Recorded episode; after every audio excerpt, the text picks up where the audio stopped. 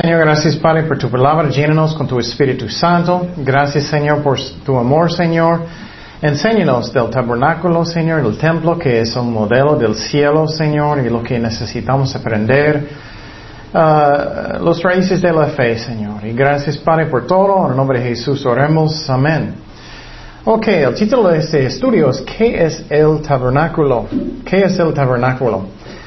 Y uh, no estoy diciendo que somos perfectos, no somos, pero en, este, en, esta iglesia, en esta iglesia vamos a estudiar y aprender cosas que son importantes de doctrina y eso. Y muchos no entienden mucho de, uh, del raíz de la fe y qué es el tabernáculo y qué significa y cuándo pasó y todo eso.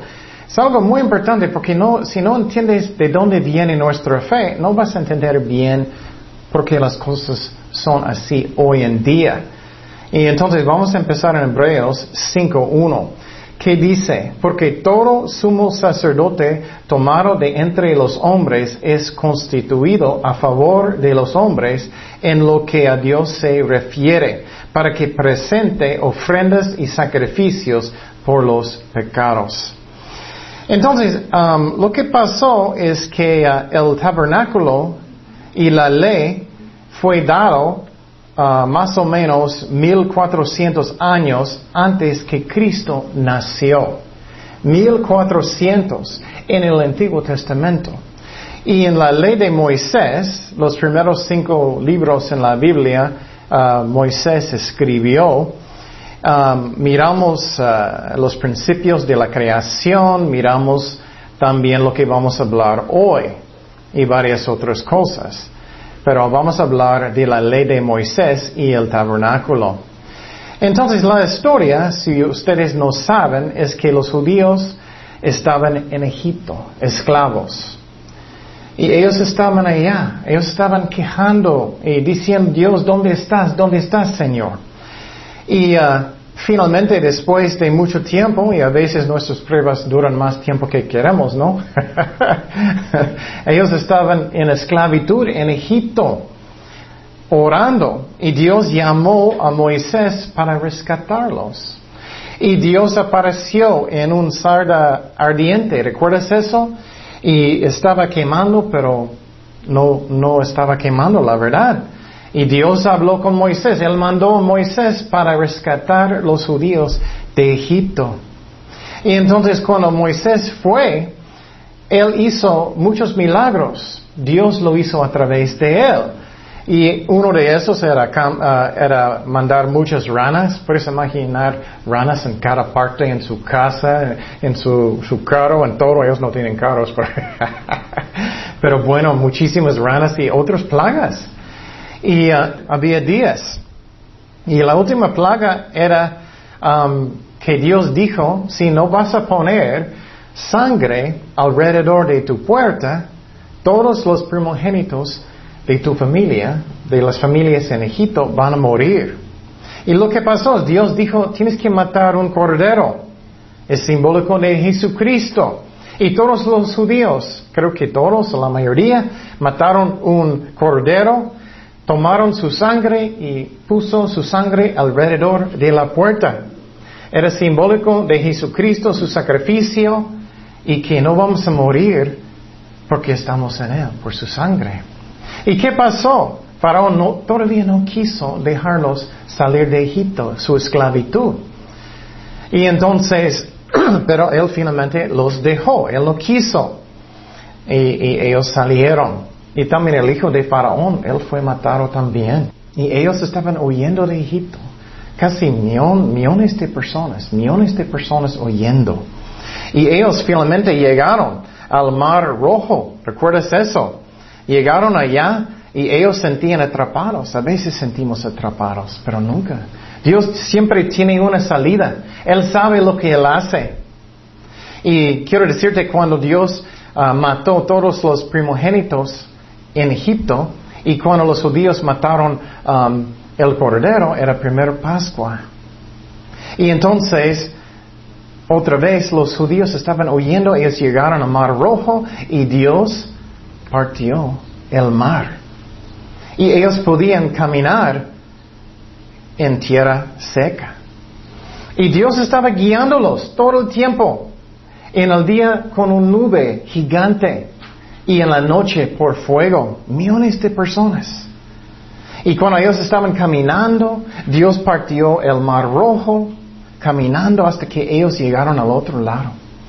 ¿Y qué pasó? El ejército de los egipcios, ellos llegaron, ellos querían um, atacarlos y forzarlos de regresar a Egipto. ¿Y qué pasó? Ellos empezaron a caminar también uh, uh, entre uh, el agua en el mar rojo. Pero Dios dejó el, um, el agua caer sobre ellos y Dios mató todo el ejército de Egipto. Y después Israel estaba cantando a Dios, cantando a Dios al otro lado del mar rojo, cantando a Dios. Miriam estaba cantando, todos eran felices. Pero el problema es que cada vez que ellos no tenían agua, no tenían comida, estaban quejando. Es un ejemplo que no debemos hacer eso, que cada vez que faltamos algo, que estamos enojados con Dios. Es un pecado feo, la verdad. ¿Ustedes no le gustan cuando personas quejan mucho, no? Quejan, quejan, quejan en contra de ti. Y Dios entiende, a veces dudamos a Dios, pero completamente dudando a Dios, eso es pecado feo. Él no puede mentir, Él es amor. Ellos estaban quejando, quejando, quejando en desierto. Nos mandaron solamente para matarnos. Está mal eso. Es horrible. Y finalmente ellos llegaron a un lugar ah, donde estaba un monte Sinaí. Y Dios dijo a Moisés, súbete aquí, súbete y puedes hablar conmigo arriba. Él estaba ya 40 días y 40 noches arriba hablando con Dios. Y Dios le dio algo muy importante, que los diez mandamientos y qué más, los planes del tabernáculo. ¿Y qué es el tabernáculo? Es donde Dios quería estar con su pueblo. Y vamos a hablar de este tabernáculo, que era un edificio, pero edificio que fue hecho de telas principalmente, y madera y oro, y también de plata y bronce. Pero principalmente era de telas. Solamente para apoyarlo era madera y eso. Entonces Moisés bajó y sabemos que primera vez él quebró ah, los diez mandamientos porque ellos no estaban guardándolo, los judíos. Pero Dios dio los planes del tabernáculo. Y Moisés habló con la gente y él dijo, tienes que edificar eso, ustedes quieren, ustedes quieren guardar ese ah, pacto con Dios. Y toda la gente dijeron que sí. Como nosotros decimos, oh sí, voy a buscar a Dios, voy a obedecerlo. Pero hacemos. Entonces en el desierto ellos empezaron a edificar este tabernáculo. Y quiero decir, eso es un modelo del cielo. Muchas veces no pensamos eso. Recuerdas, otra vez, eso fue um, más o menos 1400 años antes que Cristo nació. Y entonces vamos a mirar un versículo muy interesante. Dice en Hebreos 9:23, fue pues necesario que las figuras de las cosas celestiales fuesen purificadas así, pero las cosas celestiales mismas con mejores sacrificios que estos. Porque no entró Cristo en el santuario hecho de mano, el tabernáculo, estamos estudiando, figura del verdadero ¿Dónde está el verdadero templo y tabernáculo? En el cielo. Sino en el cielo mismo para presentarse ahora por nosotros ante Dios.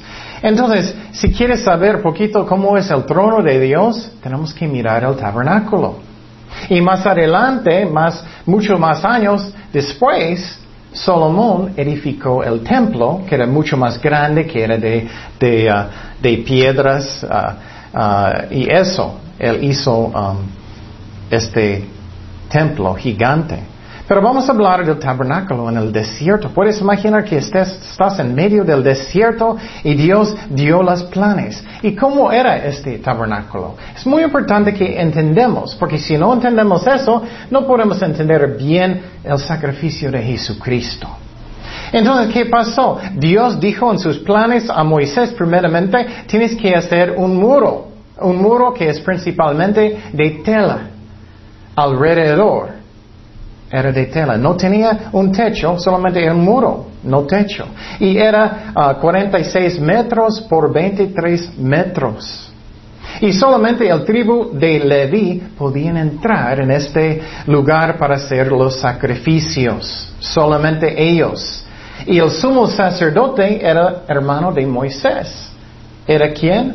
Aarón. Él era primer sumo sacerdote. Y personas dicen, ah, no importa, no importa quién es el sumo sacerdote. Si es.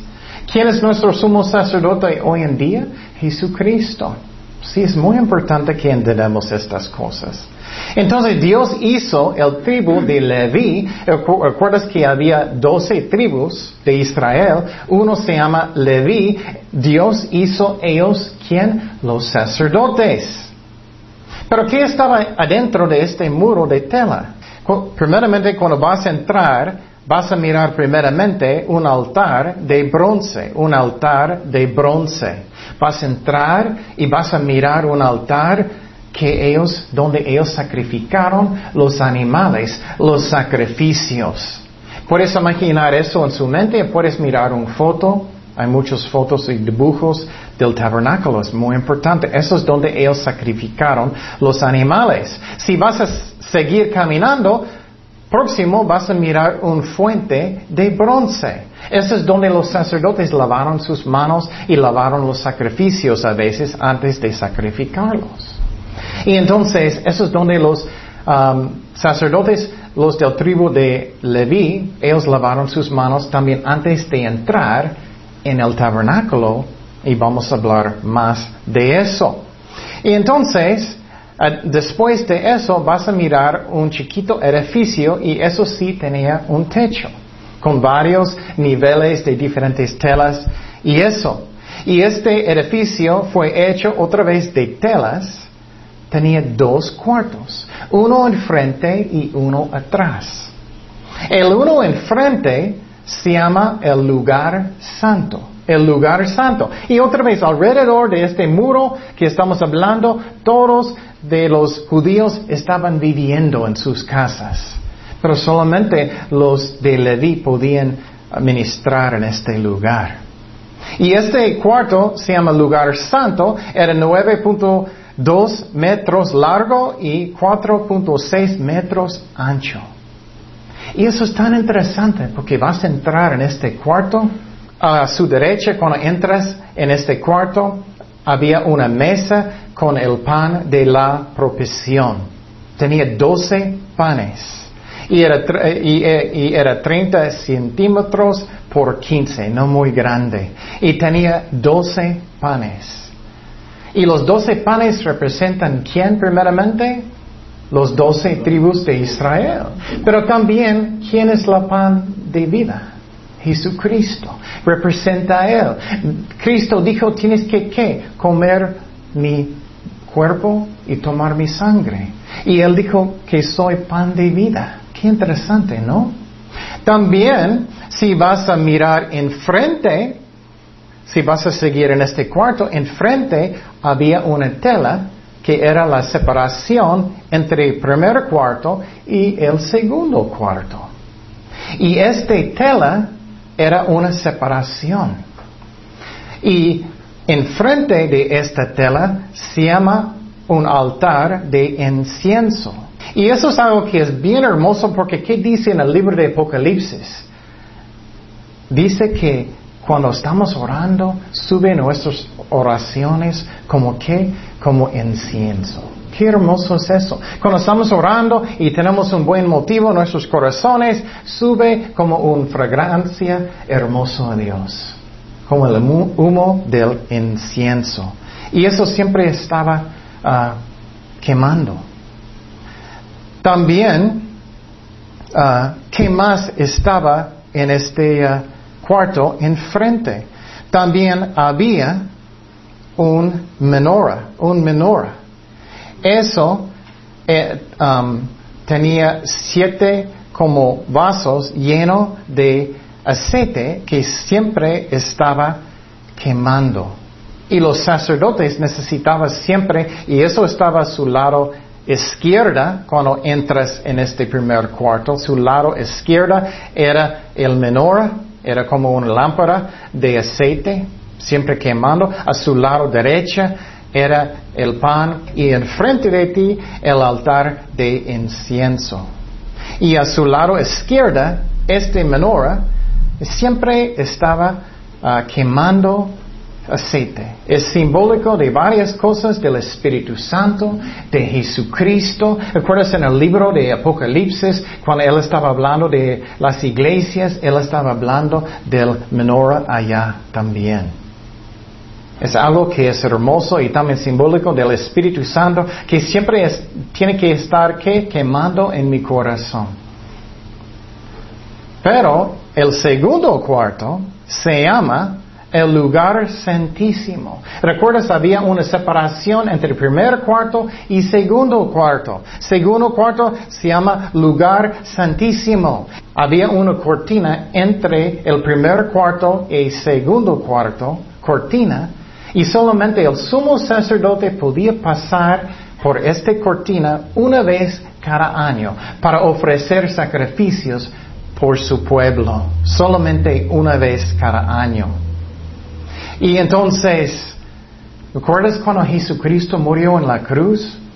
Cuando Él murió en la cruz, ¿qué pasó con esta cortina que estaba dentro del templo? Se cortó, se cortó, se cortó en la mitad. ¿Por qué? Porque ya todos nosotros podemos entrar en el lugar santísimo. Qué hermoso es eso. Pero en los tiempos de los judíos, en los tiempos del tabernáculo y el templo, solamente el sumo sacerdote podía entrar una vez cada año. Si otra persona va a entrar, Dios va a matarlos instantáneamente porque Él es tan santo. Pero que estaba dentro también de este segundo cuarto se llama lugar santísimo. Había un propiciatorio cubierta sobre como una caja adentro. Y este propiciatorio tenía como um, alas de uh, ángeles. Era muy hermoso. Y Dios dijo esto, cuando ellos estaban edificando este tabernáculo. Harás también dos querubines de oro labrados a martillo, los harás, y en los extremos del propiciatorio. Entonces, eso representa el trono de Dios. ¿Y qué estaba dentro de como este caja propiciatorio? Estaba dentro de este caja eran los diez mandamientos y también adentro la vara de Aarón. Y también, ¿qué más? Maná. Es lo que ellos comieron en el desierto. Y eso es hermoso. Otra vez, ¿quién es Cristo? Pan de vida. Y también representa este vara que solamente Dios escoge las personas que Él decide, nosotros no. Y los diez mandamientos que Dios es santo. Y estas cosas son tan importantes y este segundo cuarto, el lugar santísimo, tenemos que entender cómo santo era. Nadie podía entrar en este segundo cuarto, solamente el sumo sacerdote una vez cada año, y si él andaba mal, Dios va a matarlo. Dios es tan santo que Él no puede estar con pecado. Muchas veces no entendemos cómo santo es Dios. Muchos dicen, oh, mi Diosito, Él va a aceptarme aunque nunca arrepentí de mis pecados. No. Oh, mi Dios, si Él va a aceptarme, Él es misericordioso, sí, Él es. Pero tenemos que arrepentirnos. Él es increíble, santo. Esa es la razón. Él no quiere, pero Él tiene que poner personas en el infierno porque no quieren arrepentir. Él es justo, no solamente santo, no solamente amor. Él es justo. Y entonces, esas son cosas que tenemos que entender. Era completamente necesario un sacrificio de sangre. No podemos entrar en la presencia de Dios nada si no tenemos la sangre de Cristo. Y empezaron en este tabernáculo con qué? Con sacrificios de animales, de animales. Y la cosa que pasó es que la gente necesitaba llevar su animal a la puerta del muro. Ellos entraron con el animal y en este altar que estamos hablando las personas necesitaban poner sus manos sobre el animal. ¿Puedes imaginar eso? Tienes que poner sus manos arriba de este animal, un cabra, un becerro, y con un cuchillo, uh, un, hombre del tribu de Leví, los levitas, van a matarlo. Y tomar la sangre y poner sangre en diferentes lugares. A veces él va a poner poquito en la gente también para que ellos son conscientes que la pena de pecado es que la muerte. Y entonces ellos eran sacerdotes de verdad, de verdad. Muchas veces ellos necesitaban sacrificar muchísimos animales. ¿Tú crees que Dios va a decir, sacrifica, tienes que sacrificar tantos animales por nada? Y hoy en día personas dicen, ah, no necesito Jesucristo, no necesito sangre. Los judíos también dicen, ah, yo hago buenas obras, estoy bien. No es por obras, es por la sangre. Mira cómo puedes mirar tan clarito, tiene que ser sangre. No puedes decir, ah, yo ayudé a mi abuelita mucho. No, tiene que ser sangre. No es por obras. Entonces, el sacerdote, él representó a Dios antes que la gente y también él representó a la gente antes que a Dios. No puedes ir directamente con Dios. Pero lo que es muy interesante es cuando fui a Israel, ellos piensan que ellos saben dónde estaba el lugar santísimo hoy en día. Yo recuerdo que yo estaba allá.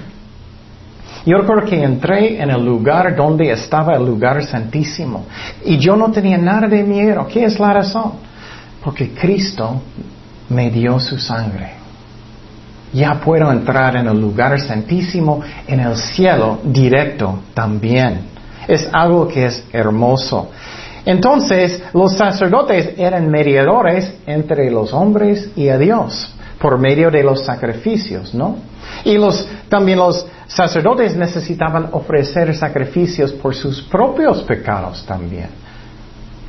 Cristo no necesita eso. Entonces es un error muy grande para pensar, yo puedo ir directamente con Dios sin sangre. No puedes, no puedes.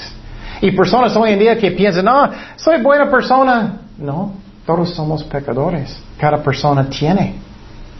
Todos somos. Mira lo que dice en Hebreos 9:22. Y casi todo es purificado según la ley con sangre, y sin derramamiento de sangre no se hace remisión. No puede ser perdonado con obras, con nada, solamente tu fe en la sangre de Jesucristo. Y en el Antiguo Testamento también es algo muy importante que tenemos que entender. Los sacrificios de los animales solamente podían cubrir los pecados, no podían quitar los pecados. Esa es la razón ellos necesitaban ofrecer año tras año, tras años, tras años, meses, días, muchos sacrificios. Y un día cada año, en el día de expiación, Yom Kippur, en hebreo, ellos, el sumo sacerdote entró en el lugar santísimo para ofrecer un sacrificio de sangre por el pueblo de Israel. Tenemos que entender cómo santo es Dios, cómo es necesario para tener un sacrificio de sangre. Y muchas veces los sumos sacerdotes, ellos pusieron un cordón que tenía campañas y para entrar en el lugar santísimo, y ellos estaban escuchando, escuchando, Él está vivo, Él está vivo o no, Él está vivo o no. Y si ellos no escucharon nada, Dios lo mató, Él necesitaba sacarlos con el cordón. Qué fuerte es eso. Entonces, pero tenemos que entender que Dios nos ama. Él hizo todo eso porque Él sabe que somos pecadores. Él dijo a Moisés, aquí están los planes del tabernáculo, hazlo, es un modelo del cielo. Y 400 años más o menos más después de este tabernáculo, Salomón edificó un templo gigante que fue hecho no de telas, pero de qué?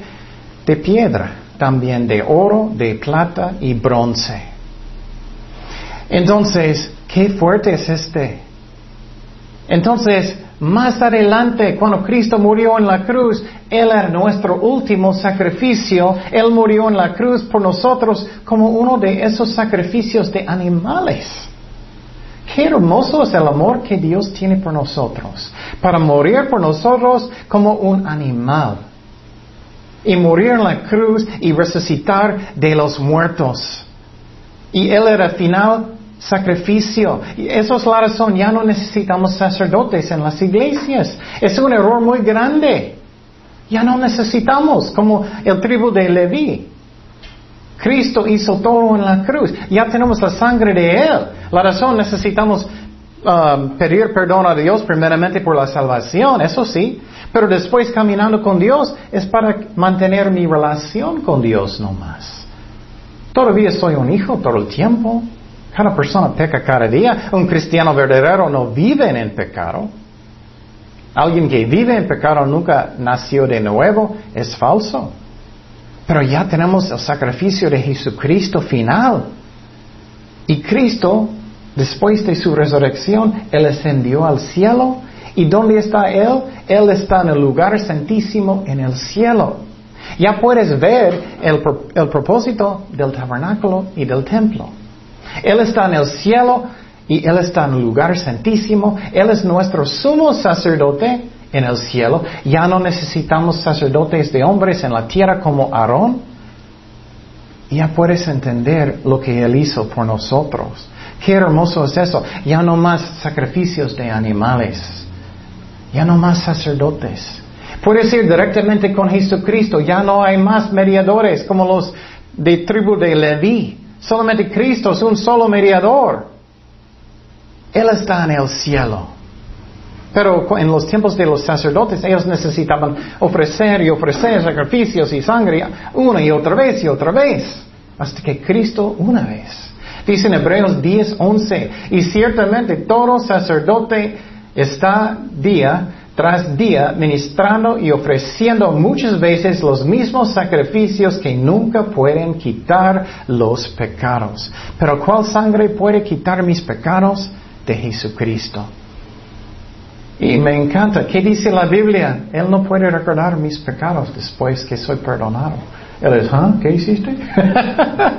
Qué hermoso es eso. Ya no, ya no.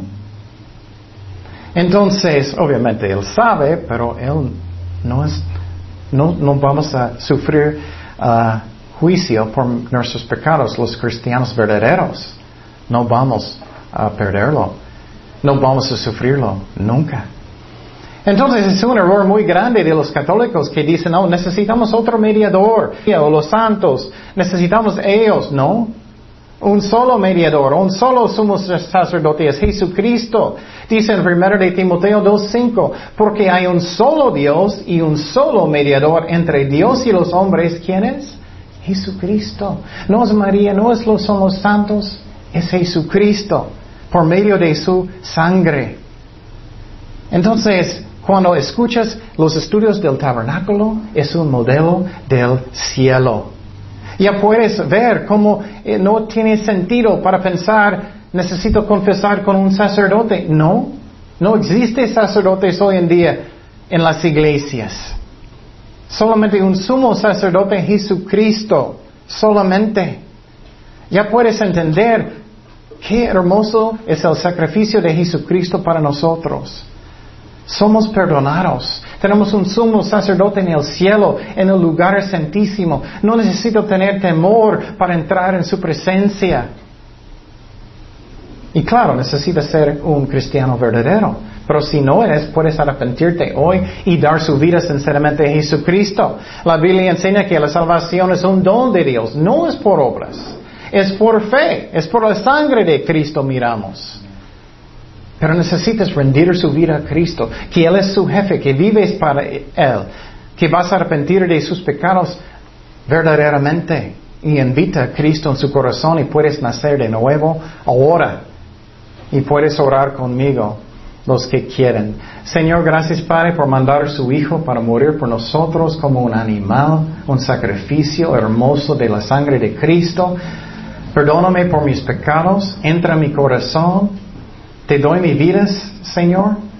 Gracias, Padre, por la salvación que es por fe, que no es por obras, Señor. Te doy mi vida, sinceramente. Ayúdame a arrepentirme de mis pecados, Padre. Y gracias que ya soy perdonado, Señor. Gracias, Padre. Y nosotros que somos cristianos, ayúdanos a entender qué hermoso es su sacrificio, Jesús, y nunca olvidar eso, nuevo pacto en su sangre, Señor.